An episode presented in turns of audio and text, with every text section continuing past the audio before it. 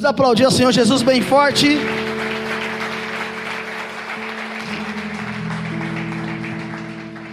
Quem veio atrás de uma resposta de Deus, diga amém. Ah, não. Quem veio atrás de uma resposta de Deus, diga amém. Quero te levar para uma para um momento agora com Deus. Eu poderia colocar tantos nomes dessa mensagem aqui,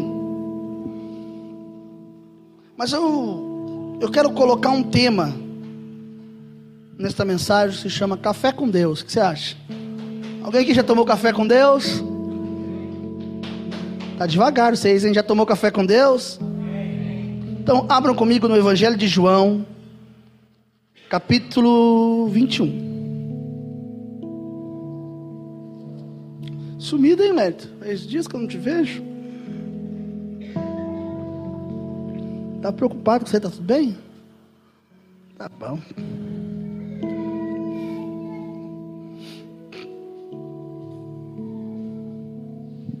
Aleluia.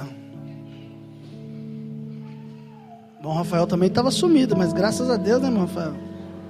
Hã? É. O anjo visitou. Nada que. É. Quando o anjo visita, o negócio fica sério, irmão. Quando eu vejo o povo começar a sumir, eu falo: Senhor, manda o anjo lá. Na hora eu vou contar para vocês a história do anjo. Vamos lá. Evangelho de João, capítulo 21. Deus quer falar com você. Repita comigo, diga assim: confronto, confissão, comissão. De novo, confronto, confissão, comissão. Amém. Vamos lá? Café com Deus, bora? Aleluia, glória a Jesus. Depois disso, manifestou-se Jesus outra vez aos discípulos junto do mar de Tiberíades. E manifestou-se assim. Verso 2. Estavam juntos Simão Pedro, Tomé, chamado Dídimo, e Natanael, que era de Caná da Galileia, os filhos de Zebedeu, e outros dois dos seus discípulos. Disse-lhe Simão Pedro: Vou pescar. Dizem-lhe eles também: Nós vamos contigo. Foram e subiram logo para o barco, e naquela noite nada apanharam.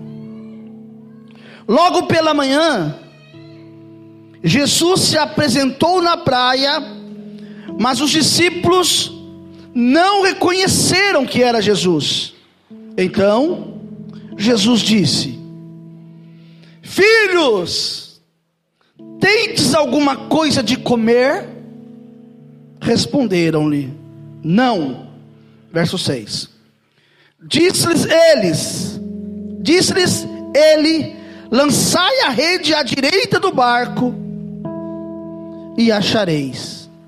Lançaram-na então e já não podiam tirar por causa da grande quantidade de peixes. Amém? Se você quiser ficar com a sua Bíblia aberta, pode ficar. Se quiser fechar, pode fechar, porque a gente lê aqui o que precisa ler.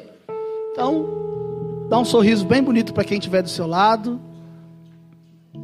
Diga para ele: Jesus vai falar com você.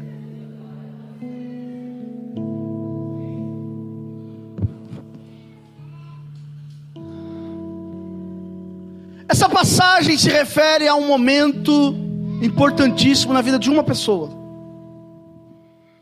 Esse capítulo ele é escrito especificamente por causa de uma pessoa.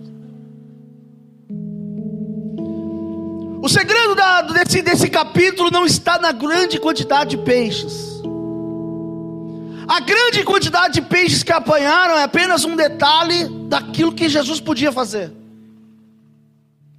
A grande quantidade de peixes não quer dizer nada daquilo que realmente o capítulo inteiro diz. Porque o que esse texto está se referindo é uma pessoa problemática, é uma pessoa cheia de problemas, cheia de aflição, é uma pessoa que está amargurada, é uma pessoa que está depressiva, é uma pessoa que está dentro de um calabouço e não sabe como sair dele. E a nossa vida, muitas vezes, se encaixa nesta palavra. Um dia, Jesus encontrou alguns homens pescando. Jesus encontrou homens o quê? Jesus disse para eles assim: A partir de hoje, vocês não serão mais pescadores de peixes, mas pescadores de homens.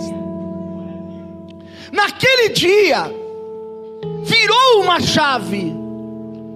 A história da vida daqueles homens mudou. A história da vida daqueles homens foram transformada.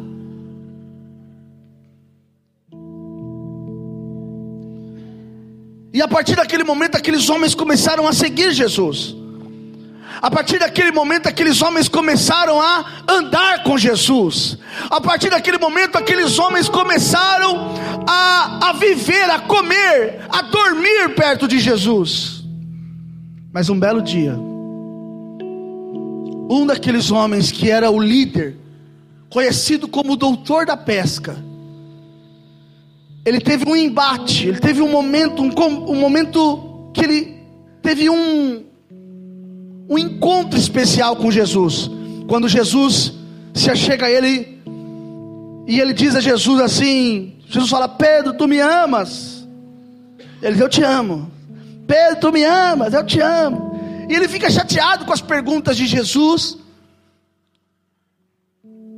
E ele fala assim para Jesus: Jesus, ainda que todos te neguem, eu não vou te negar. Jesus fala assim: ó, o galo não canta três vezes antes de tu me negar. Aquele homem, ele tem um momento.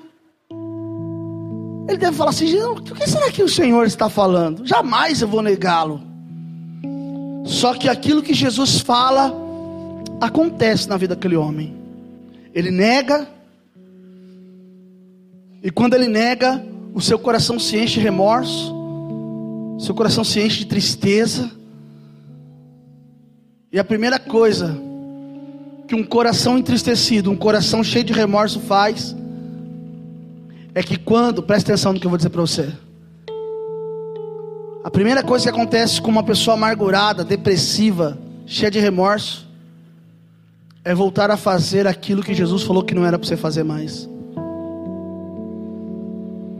A primeira coisa que acontece com uma pessoa que está num processo de amargura quando ele sofre um embate como esse, ele quer voltar a fazer aquilo que Jesus falou que não era para ele fazer mais. Jesus disse: "Não é mais, você não é mais pescador de peixe, você é pescador de homem". E na depressão, na angústia, a primeira coisa que ele faz é voltar a pescar. E assim é na nossa vida. Exemplo disso é uma pessoa que passa por uma desilusão e ele largou a bebida. E a primeira coisa que ele, ele sofre um confronto, ele volta a querer beber novamente. Ele volta a querer ter velhos costumes que já não fazem mais parte da sua vida. Porque ele sempre quer voltar atrás.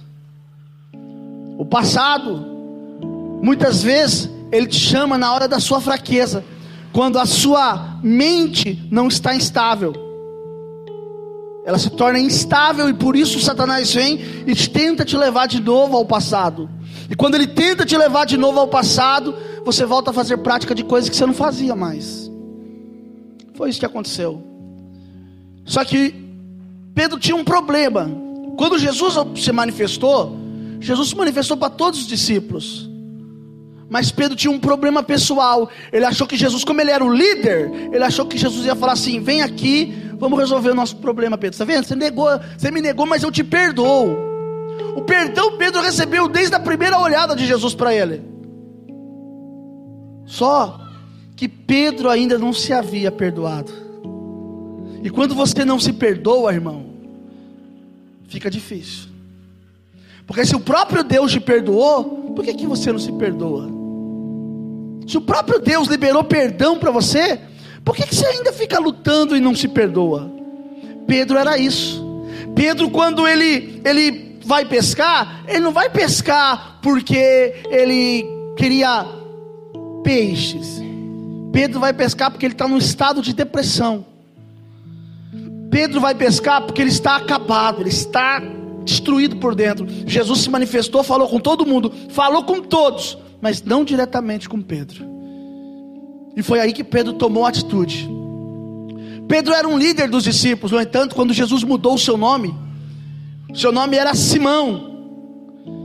E Jesus disse: A partir de hoje tu és Pedro, tu és pedra, e sobre esta pedra eu edificarei a minha igreja. E o significado do nome de Pedro não é uma não é pedra de uma pedra grande, mas é de um pequeno fragmento de pedra.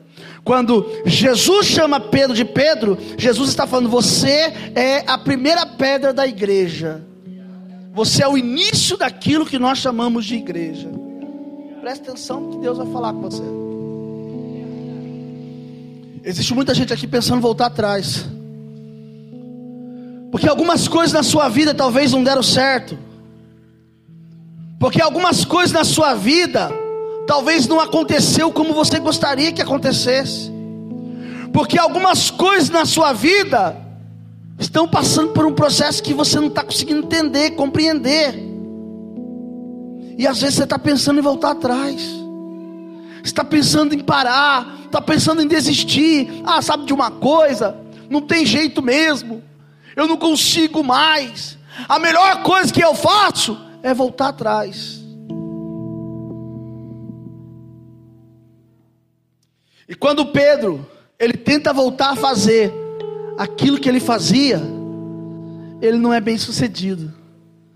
Porque, irmão, a partir do momento que Jesus tirou Pedro da pesca, nunca mais ele iria servir para a pesca. Olhe para mim, olhe para mim.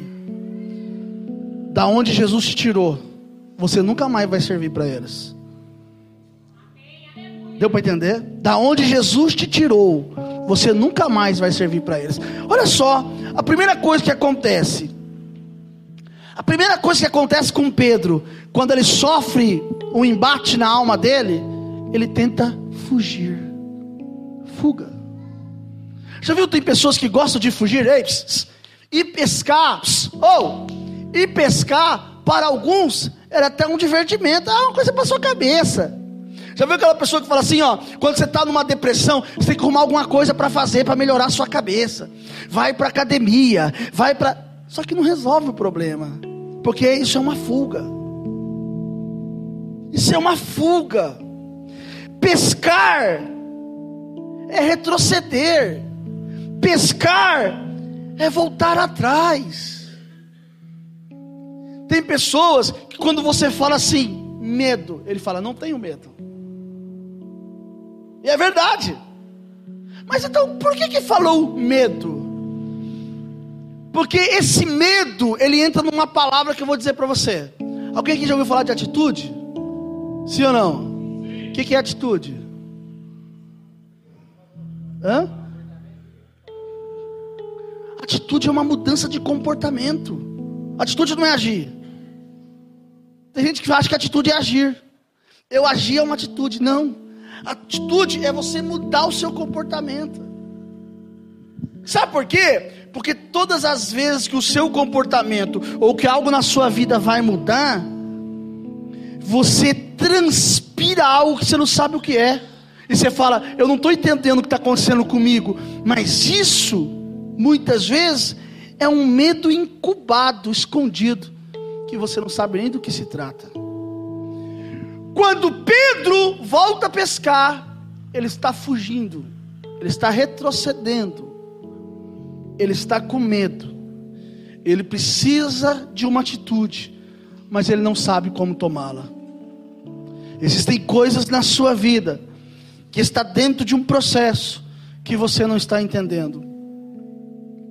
A maior fuga de Pedro, ei irmão, oh, oh, a maior fuga de Pedro é porque Pedro sentiu uma coisa que todos nós já sentimos um dia, que é o fracasso.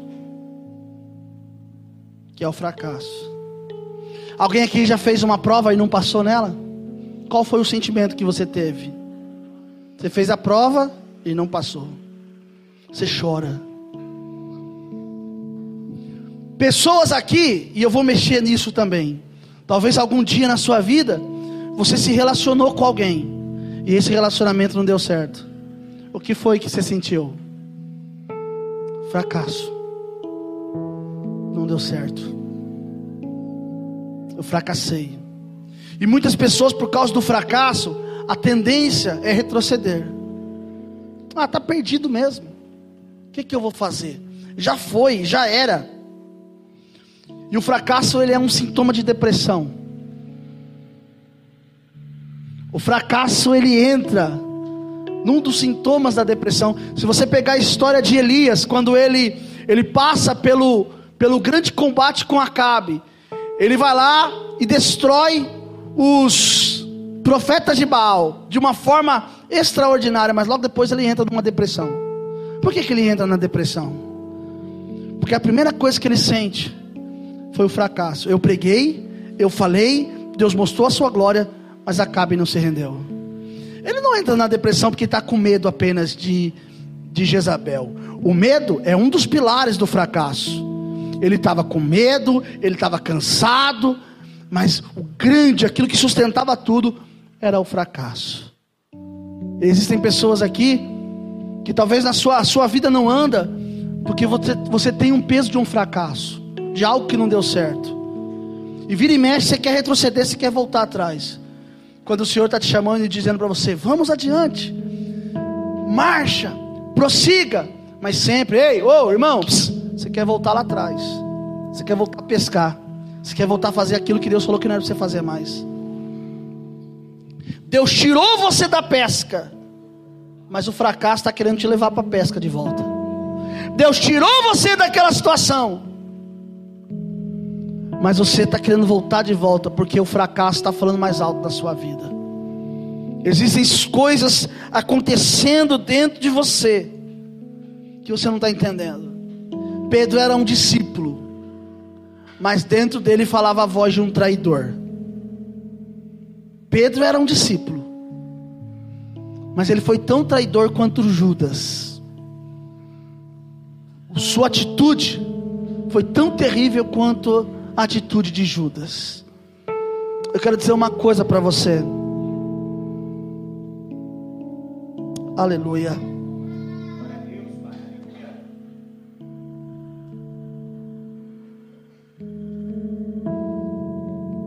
Quando Jesus vai falar com Pedro, a história vocês conhecem.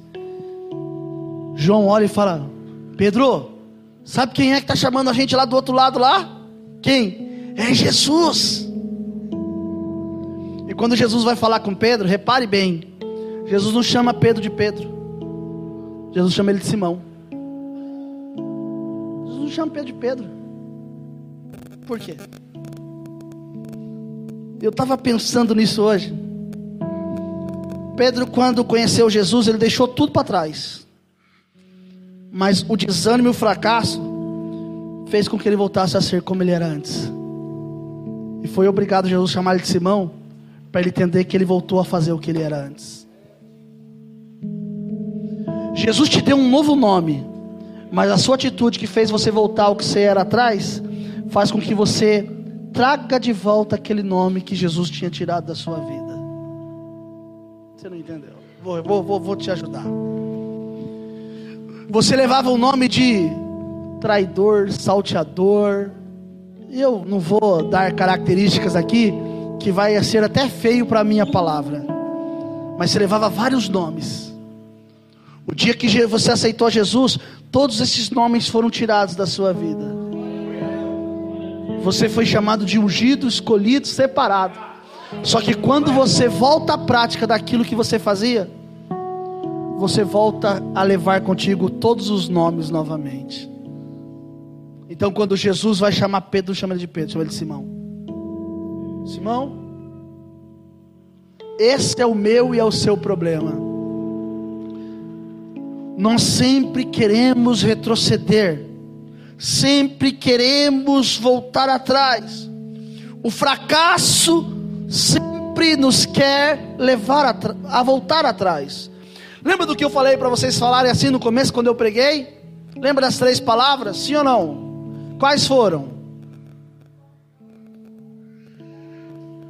Confronto, confissão e comissão. Amém? Vamos repetir?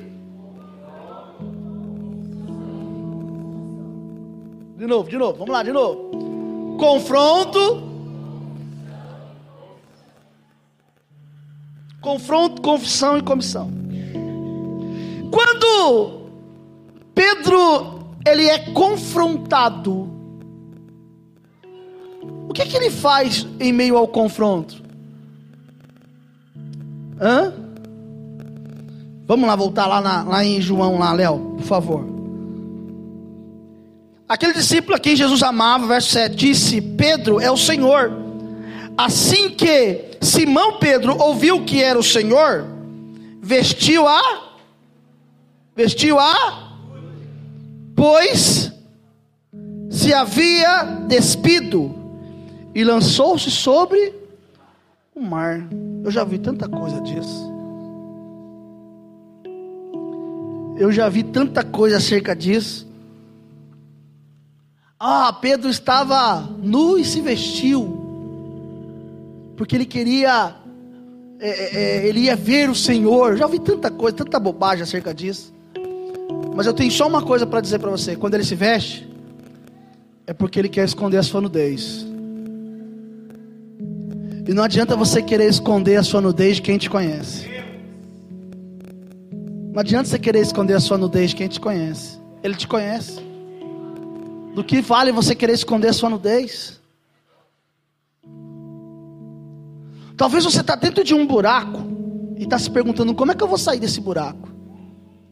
Eu quero te apresentar a solução para resolver o seu problema nessa noite. E você sair desse buraco. Você sair desse estado que você está vivendo. Irmão, preste atenção.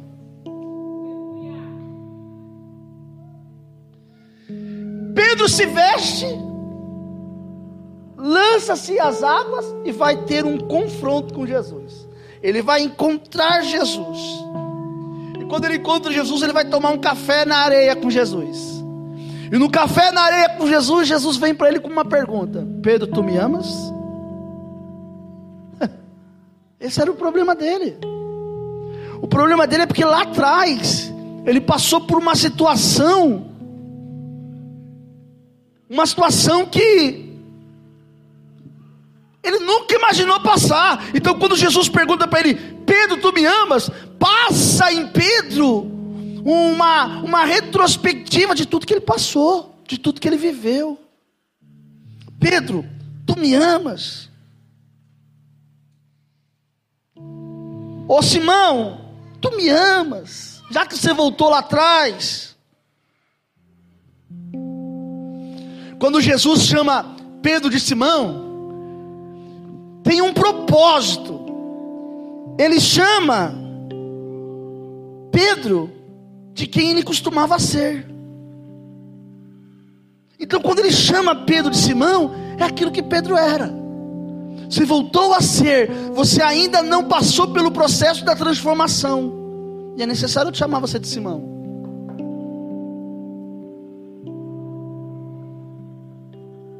O Espírito de Deus está falando com você. Ser confrontado não é coisa boa, irmão.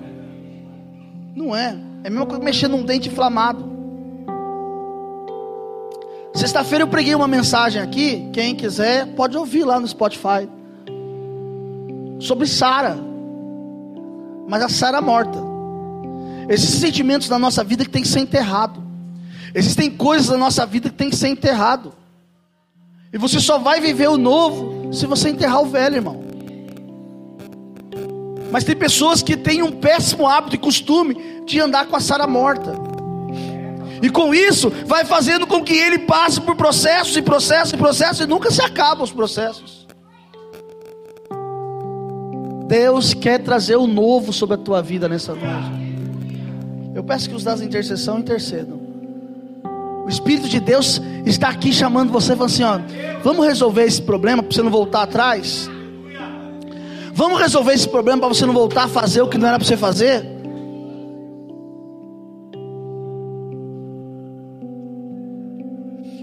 exemplo para vocês.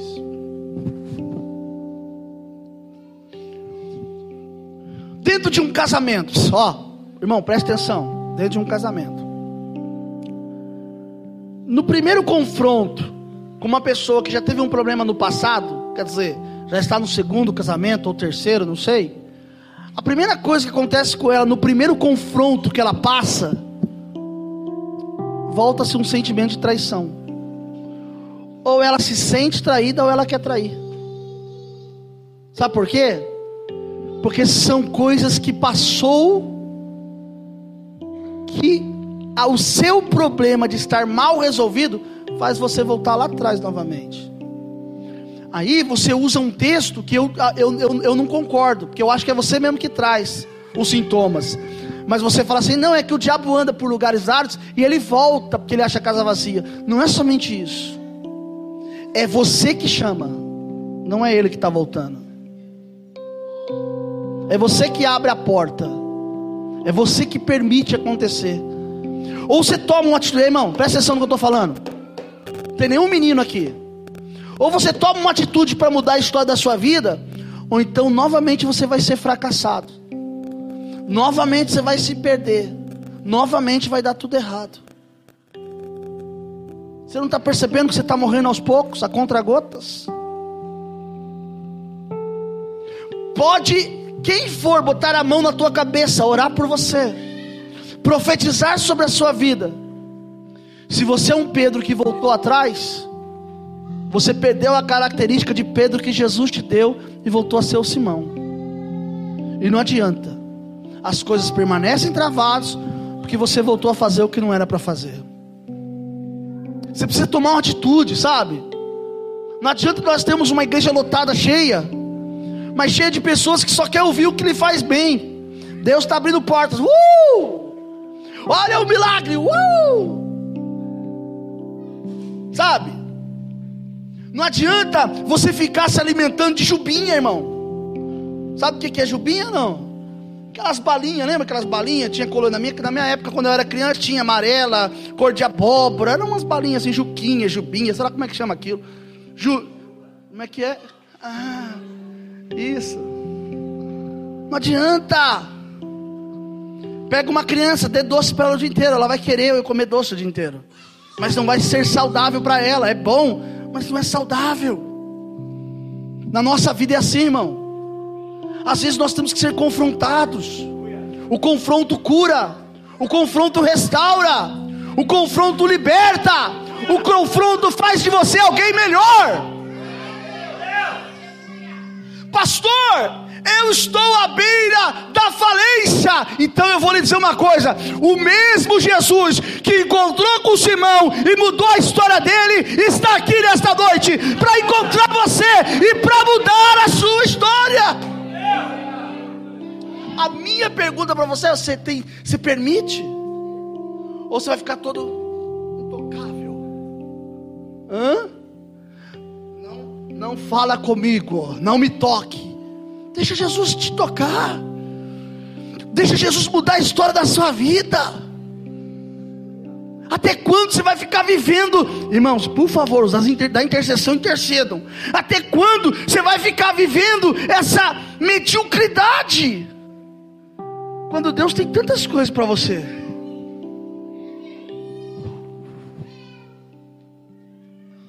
Pois é. Confronto é necessário. Extremamente necessário. E é isso que está acontecendo comigo e com você. Você está sendo confrontado. Que você está fazendo aí? Aí aonde, pastor? Na igreja? Não. Deus está falando de atitudes. Hã? Por que, que você voltou a ser um Simão quando eu te chamei para ser um Pedro?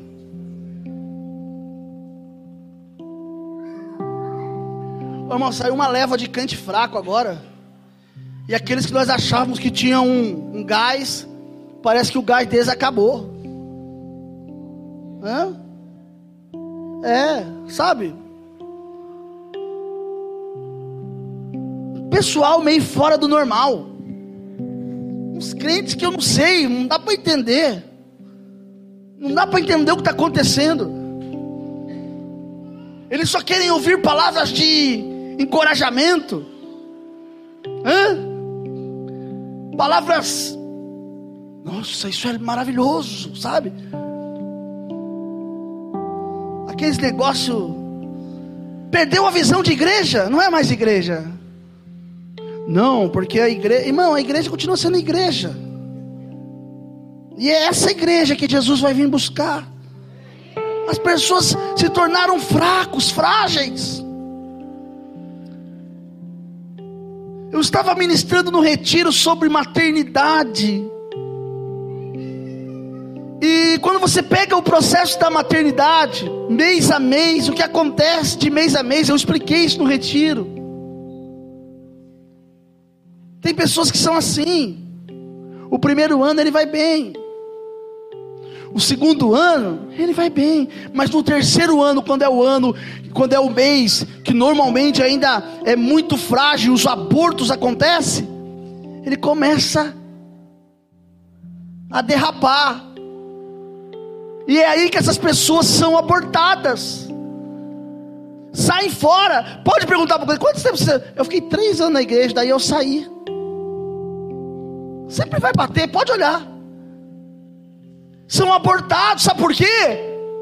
Porque não, não se permitiu o processo, o organismo da mulher tem que trabalhar para aquela criança sendo formada.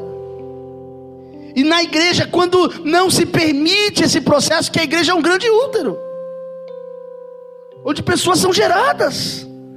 E quando você não se permite, o que nasce são defeituosos. E tudo que é defeituoso é abortado. O organismo entende, não vai sobreviver. E aí acontece o aborto. E existem muitos crentes frágeis, fracos. Crentes levados por qualquer coisinha. Por qualquer palavra. Qualquer ensinamento fraco e nos esquecemos daquilo que as Escrituras diz. Fugimos do comprometimento com a palavra. Nós precisamos parar e tomar um café com Deus, irmão. Pedro, tu me amas? Passar um, uma retrospectiva em sua mente de tudo que ele viveu. Por que, que ele está falando isso? Ele vai voltar com essa história de novo. Eu achei que já tinha resolvido esse problema. Eu estou aqui exatamente por causa dessa pergunta. Eu achei que ele ia vir aqui e dizer: Pedro, vem cá, meu amigão, deixa eu te dar um abraço, deixa eu te dar. Ei, deixa eu te falar uma coisa. Jesus está aqui para te abraçar, mas antes de te abraçar, Ele quer sarar a sua ferida, quer curar você. E não vem com essa história que você sabe muito, não, que você não sabe nada. Você tem que entrar exatamente por debaixo e deixar ele fazer o que tem que ser feito na sua vida. Ou você se permite ser tratado, irmão, ou então, infelizmente, você não vai chegar onde você quer chegar. E aí não adianta você querer culpar o pastor, o seu marido, seja quem for. O problema é seu, você não se permitiu ser tratado. O Espírito de Deus está te confrontando. E aí, vamos mudar? Hã? Olha só o que você está vivendo. Olha o que você está vivendo. Confronto. Agora nós vamos passar para o outro lado. Nós vamos passar para o lado da confusão.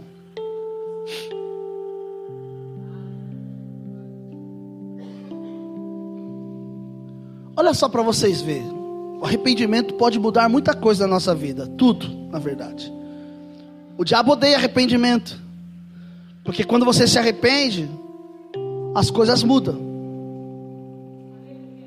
O arrependimento ele é quebranta. Dói em mim uma coisa que às vezes eu, eu escuto já, várias vezes eu já ouvi a pessoa falar assim, eu não me arrependo do que eu já fiz. Não, isso dói em mim que mostra que não há transformação. O arrependimento muda tudo. Pilatos vê o povo não se arrependendo e ele toma uma atitude que também não quer dizer nada. Ele vai lá lava as mãos. Tem muita gente desse jeito. Tem muitos Pilatos aí. Ah, fulano não quer mesmo, eu vou lavar minhas mãos acerca desse negócio, não quero saber mais não.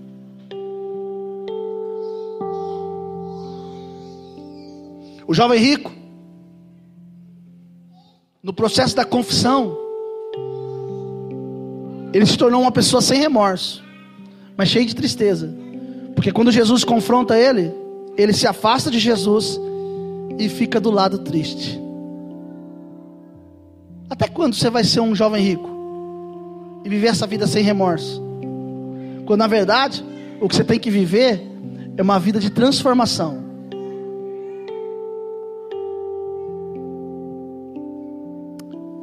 Judas. Judas ele era contra a reforma. Ele era tão contra a reforma que ele queria depois desfazer tudo que ele fez. Ele queria até devolver o dinheiro.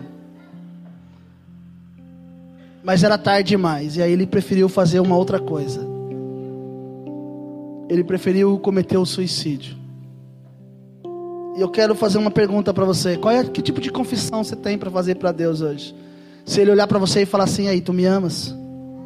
Está disposto? Está disposto?" Essa é a pergunta de Jesus para você. Essa é a pergunta de Jesus para mim e para você nessa noite. Tu me amas? Você está disposto? Você quer? Você aceita o processo? Veja bem, na grande pescaria que eles tiveram, se eu não me engano, foram 123 peixes grandes. 153. Olha só para vocês verem o que, que aconteceu. Os peixes que eles pegaram era dos discípulos, porque o peixe de Pedro já estava no fogo. Quando você estava vindo para cá, o peixe da sua vida já estava no fogo. Jesus já sabia que você ia vir.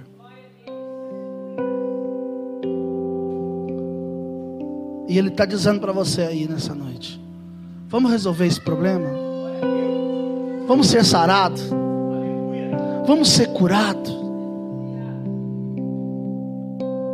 No retiro de carnaval, eu falava sobre perdão. E eu comecei a falar de perdão uma mulher no meio dos irmãos, que ela não é daqui, de Ubatuba. Ela foi e disse assim: Eu falando de perdão, sobre o perdão é uma, é uma decisão, e você tem que liberar perdão. Ela foi e falou assim: E o adultério? Eu fiquei procurando quem tá falou, não enxerguei na hora. Porque a gente está ministrando, nunca espera um negócio desse, né? Perde até a noção, né? falei, quem falou? Ela levantou a mão e disse eu. Eu falei, o que aconteceu? Meu marido me traiu 40, com 46 mulheres diferentes. Todos os irmãos que estavam lá no retiro estão aqui ouviram, sim ou não? E eu comecei a. Eu falei, então, e fui, e fui falando. Então, senta aí, você vai ouvir. E fui. E aí, teve um testemunho maravilhoso da pastora Lília e logo depois do testemunho da pastora Lília, eu chamei aquela mulher à frente. Eu falei para ela: só quer resolver seu problema? O Espírito Santo já tinha mexido com o coração, com a alma dela. Ela falou: quero. Eu falei: então feche seus olhos. Ela fechou os olhos. E eu não lembro agora o nome do marido dela. Mas eu falei assim para ela assim: Feche bem os seus olhos e pensa no seu marido. E ela começou a chorar. Eu falei: Deus está colocando o seu marido na sua frente agora. Eu falei para ela assim: abre os seus olhos. E ela abriu os olhos. E eu falei assim: Eu sou o Leandro. Fala agora para mim tudo o que você quer falar. Aquele momento, aquela mulher começou a liberar, irmãos. Por que, que você me traiu? E ela começou a falar: Você me traiu, você mentiu para mim. E conforme ela foi falando, foi saindo de dentro dela. E eu que estava do outro lado aqui ouvindo, aquilo foi se transformando em um peso. E foi, fui juntando tudo aquilo. E a partir daquele momento, aquela mulher ficou, o rosto dela mudou, o semblante dela mudou, porque ela colocou para fora tudo aquilo que ela estava vivendo. Quer mudar a sua vida? Tem pessoas que são, são tão lindas, tão bonitas, mas é tanto peso que essa pessoa leva que ela vai se tornando o que ela não é. Ela não é feia, ela não é isso, mas é porque ela vai se tornando, porque é um peso, é um peso atrás de outro peso, e ela não libera aquilo. O final do retiro, aquela mulher já era outra mulher. O poder da transformação se manifestou na vida dela. Jesus está te chamando para um café e falando: Vamos pôr para fora esse negócio aí que você está pensando? Oh, sai! Vamos pôr para fora, vamos resolver esse problema. Não, quem me machucou foi fulano, foi ciclano, foi. Tá bom. Mas vamos pôr para fora. Vamos liberar isso. Vamos confessar isso. Vamos resolver esse problema. Ei, irmãos, olhe para mim.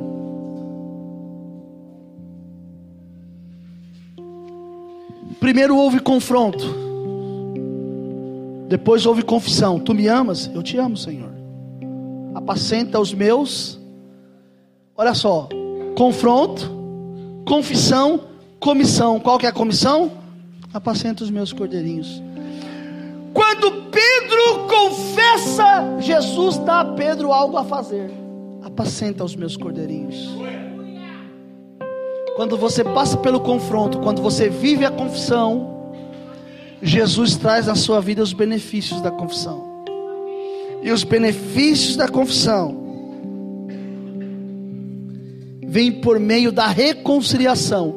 E a reconciliação são novos começos na sua vida.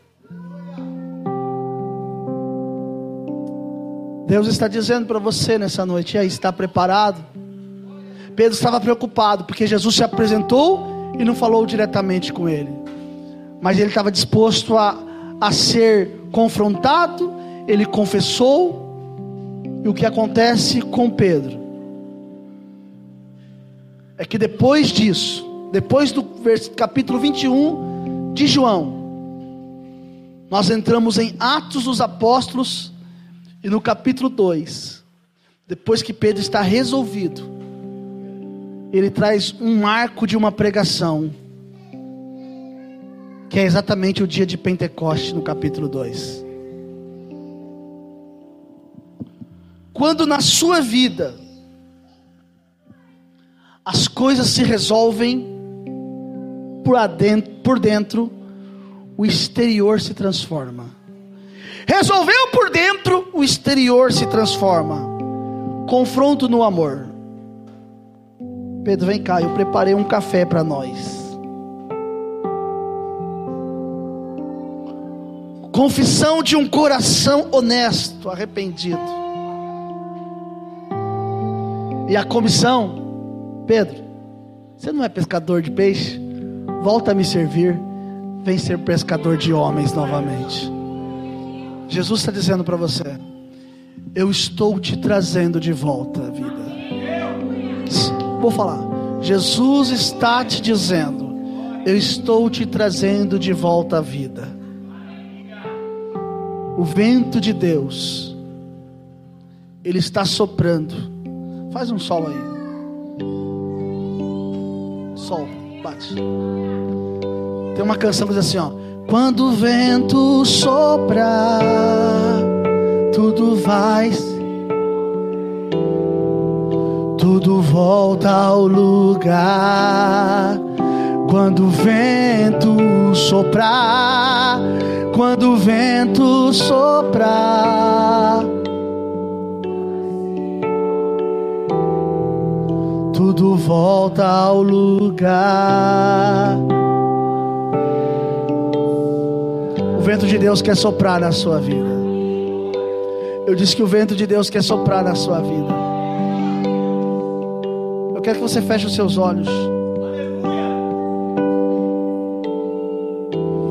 Qual é a área da sua vida que precisa ser transformada nesta noite? Qual situação da sua vida que precisa passar por um, um renovo, um processo novo de Deus na sua vida? Eu acho que é dor, né? A primeira está Eu acho que é dó, né? Procura a nota certa aí. É dó? Procura a nota certa, vê se é. Feche os seus olhos. Qual que é a situação da sua vida que precisa mudar? Oh Espírito de Deus. Deixa Deus entrar no profundo da sua alma hoje. Deixa Ele te curar. Talvez é um relacionamento. Talvez tem pessoas aqui que estão tá no primeiro, no segundo, terceiro casamento, cheio de problemas, de. E vou te falar uma coisa: os vícios do velho, às vezes volta a ser presente no novo, se ele não é resolvido.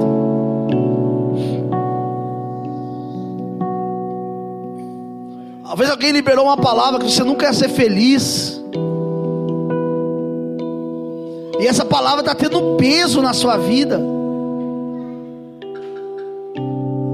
Eu quero que você feche os seus olhos agora.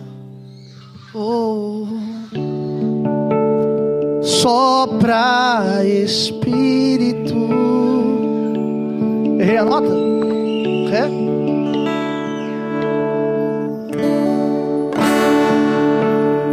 sopra Espírito, levanta os caídos, levanta os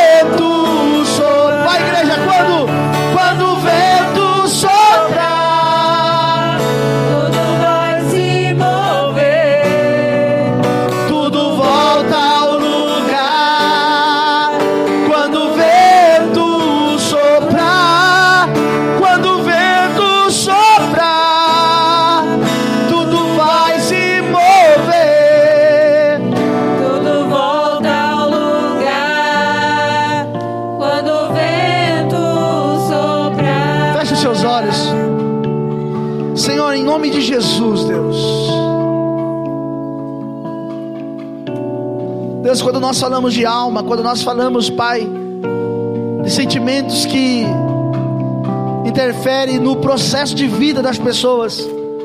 Muitas vezes, Pai, existe uma autodefesa, Senhor, do próprio humano. O Senhor que conhece melhor do que eu, porque o Senhor nos criou. Eles se fecham, eles se prendem para que não haja cura. Mas eu quero orar agora, Pai.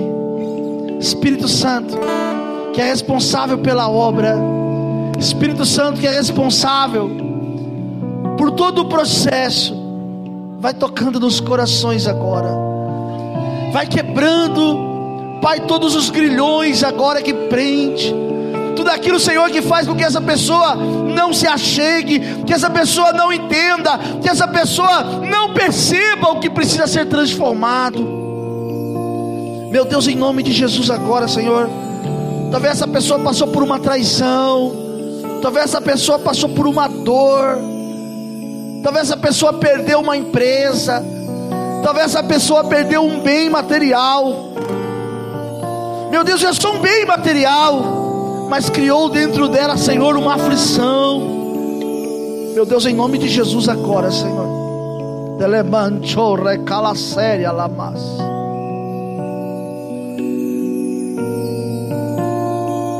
Potestade de Leviatã, eu te repreendo agora.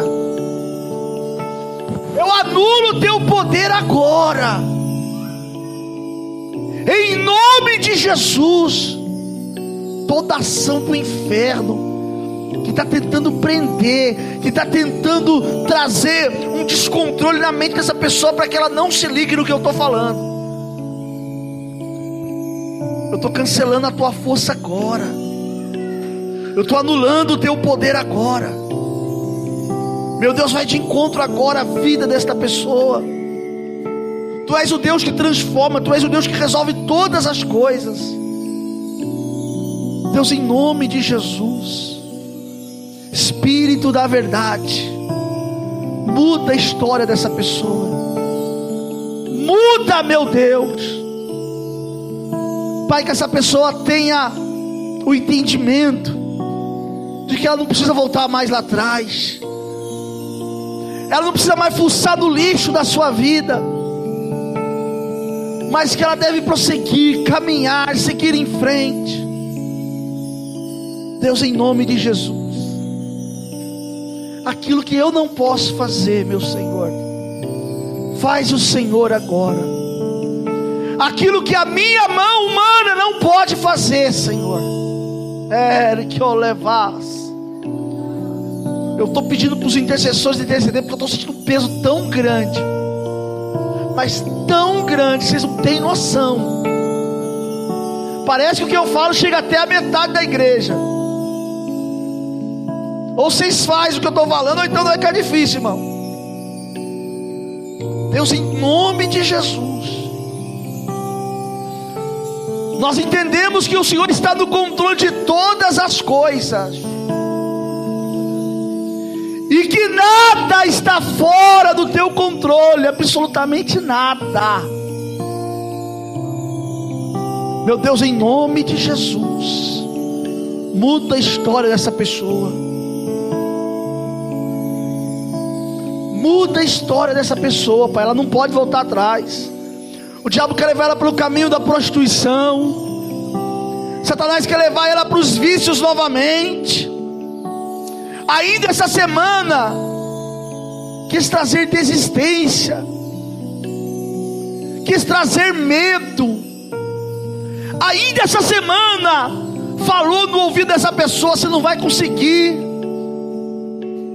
mas é pelo poder da tua palavra que eu declaro agora: as portas do inferno não prevalecerão.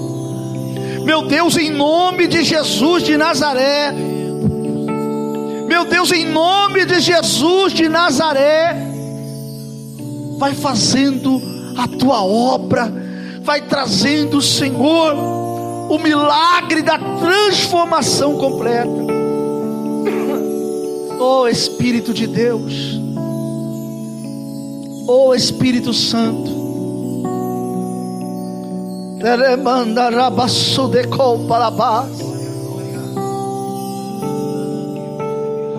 Deus, em nome de Jesus,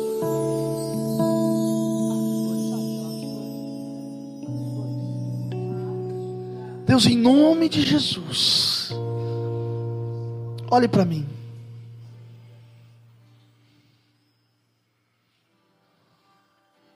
Tudo que Satanás quer é ver você voltar atrás.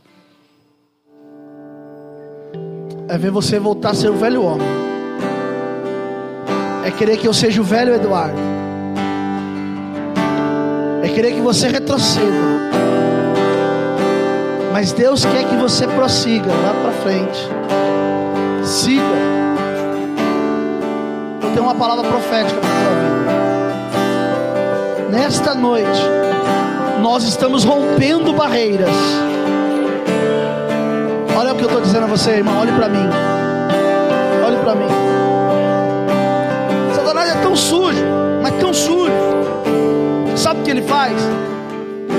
Ele tenta tirar toda a credibilidade da palavra.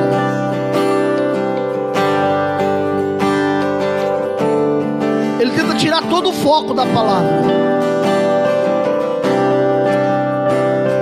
Preguei para confrontar você, simplesmente pelo fato para querer jogar alguma palavra em você. Eu, eu preguei para confrontar você para você ir para o céu, para sua vida mudar, para sua história mudar para você sair desse, desse processo infeliz que você está vivendo.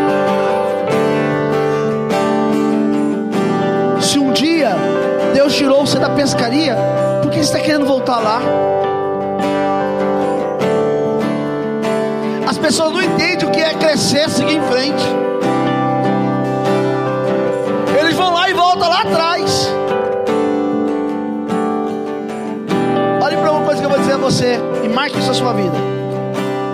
Quando Deus te levar a voltar em algo do seu passado, é porque você realmente não foi tratado naquele negócio. Processo, o certo, é que você viva o novo e siga em frente. O Espírito de Deus está falando com você nessa noite. As horas são passadas, não dá tempo de eu fazer tudo que eu gostaria mas eu preguei. A palavra foi anunciada. Confronto, confissão e comissão. Aceita o confronto. Pedro, tu me amas? Confessa. Tu conheces o meu coração. Comissão. Apacenta as minhas ovelhas. Volta a fazer o que eu mandei você fazer. Volta a praticar o que eu mandei, que você deixou de praticar você vai ver que a sua história vai mudar. Você vai ver que a sua vida vai mudar. A história da sua vida só vai mudar a partir do momento que você quiser. A atitude tem que ser sua. Quantos querem uma mudança? O Espírito